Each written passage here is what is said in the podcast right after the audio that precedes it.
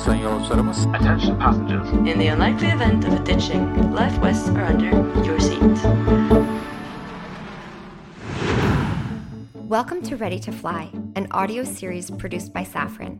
We'll follow Andrea and Alex on their flights and hear them talk about the technological marvels of the aircraft. In the previous episode, Alex managed to remain calm during takeoff, thanks to the wise, albeit somewhat sarcastic, words of Andrea, who found a way to persuade her friend that the aircraft was not just a flying coffin. In this new chapter, Andrea will be showing Alex that the cabin can be as comfortable as a hotel bedroom. Yes, yes, you heard that right. Alex, where were you? Toilet break. But how could that take 20 minutes? There's a toilet just behind us. Well, I had a golden opportunity to see the front of the plane and breathe some air that's fresher than what we have here. You mean you sneaked into business class to use their toilets? Exactly. And they let you through? I can be discreet. Well played, mate. I'm impressed. And although the whole aircraft has the same pure air, and I can only congratulate you on your performance. So, how was it? Ordinary. I was expecting some high tech experience, like Japanese toilets, but they were actually just a bit bigger, a bit cleaner, and had a bit more scented soap than in economy. Just a bit better, really. Don't confuse luxury with comfort. An airplane is first and foremost a means of transport that has to make the most of the space available, not to mention the weight. The Japanese make the most of the space they have available, and they still manage ultra sophisticated toilets. I must admit, it's an interesting comparison. So, a little classical music, a few water sprays to clean up. That's not what I call luxury. What can I say? This little trip into business class has given you ideas. Well, you know, in a way, airplane toilets are just sophisticated as those of our Japanese friends. Really? What are you going to come out with now? Has Safran invented a flushing system that sucks up our waste at over 200 kilometers per hour? Show some respect, would you? Of course. Sorry. I don't know what came over me. Just because His Majesty walks off to relieve himself in business class doesn't give him a free pass for unpleasantness. Yes, of course. Sorry. 325 kilometers per hour. What? The flash? That's the velocity of a high speed train. Yes, and it uses just two thirds of the water used by traditional systems. Revolutionary, my dear. It saves water that can be used for other purposes. The toilet water is used elsewhere? No, but it might be in the future. Let's just say it's under development. For now, the toilet water comes from the same circuit as for the other sectors of the plane that use water. There are pipes everywhere, under your feet, behind the hull partitions. A plane is a bit like a factory. Okay. Where does the water that's not used go if it's not to the toilets? The wash basins? Mm, yes, among other things. Although it's not drinking water. There are also the kitchens, which are called galleys in planes. They also need water for the steam ovens, for example. Steam ovens? Yes, the ovens that enable several dishes to be cooked quickly to enable almost continuous service at mealtime. And Safran makes those? The galleys? Yep. So what don't you make? I'm beginning to wonder. Carpet. We don't make carpet. Very funny. Right. I'm starting to get a bit bored now. Aren't you?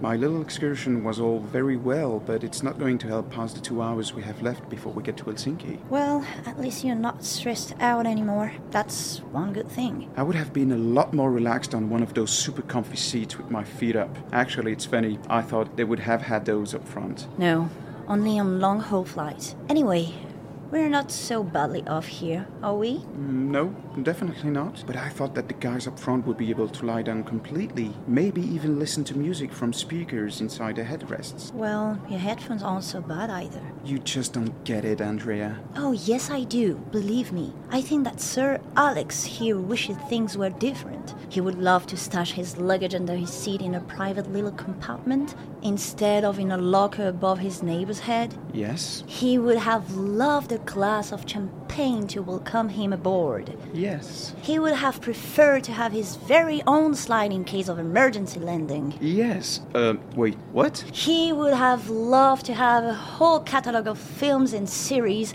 with more choice than the economy passengers. Well, yes. Obviously, yes. But the seats in economy don't have screens to watch anything anyway. And so, what is that then?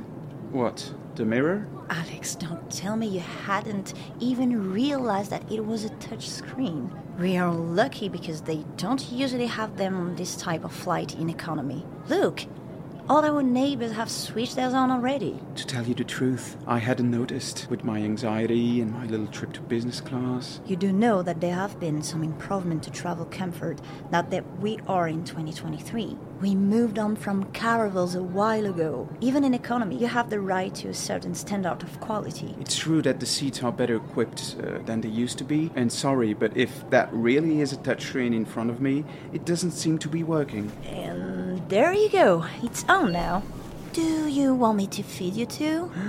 How did you do that? There aren't even any buttons. Just a minute, Alex. I thought you were a webmaster. Shouldn't you be a bit more savvy with anything more or less related to IT? I make websites, not computer programs. Wait, so we can listen to music, watch films and series, and serve the web too? Yes, of course. Airlines use everything they can to stand out from their competitors the choice of the seats, how they are arranged, etc. And technology has evolved, so we now have what is called flight entertainment screens, internet on board, music, and so on. There is plenty to keep everyone happy from first class to economy. And did Safran make the digital network too? Among other things, my company has played a key role in that area. For example, we designed a rave system that enables you to watch high resolution video content and have a network that is separate from the rest of the aircraft. What do you mean separate? I mean, without connection issues, with a broader choice of catalog, the possibility to personalize your digital space, etc. Yeah, okay, I get it. Hmm, not bad. I know you haven't flown for a while, but can you at least agree that in 2023 it is more than just traveling in a metal box? You don't have to be unpleasant, you know. It's all new to me. Although I knew that there had been some progress in aviation, I was not expecting this to be accessible to all passengers. I thought it would be a thing for first class, I suppose. Right. And now that you have found out that comfort is not longer a privilege, have you got over your illusions of grandeur? Yeah, no need to go on.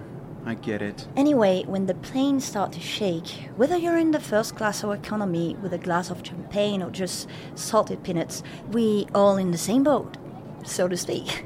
Sh- sh- uh, shake, shaking? What do you mean? Um, mm, nothing. Nothing, Alex. Um, here, watch a cartoon. That will calm you down. And put your headphones on. Here. Indeed, we all have the right to be entertained during a flight these days. Although Alex would not have turned down a glass of bubbly as an early celebration to the start of the Badminton World Championships. While Alex reluctantly forgets his dreams of business class, Andrea fears the worst because she has a big secret. How will she handle the situation when her friend finds out that turbulence makes planes shake, even in the 21st century? That was the third episode in the Ready to Fly series produced by Safran and Nouvelle Voix. If you want to know more about Safran, listen to the episodes of Radar, another podcast series available on all platforms, or visit www.safran-group.com.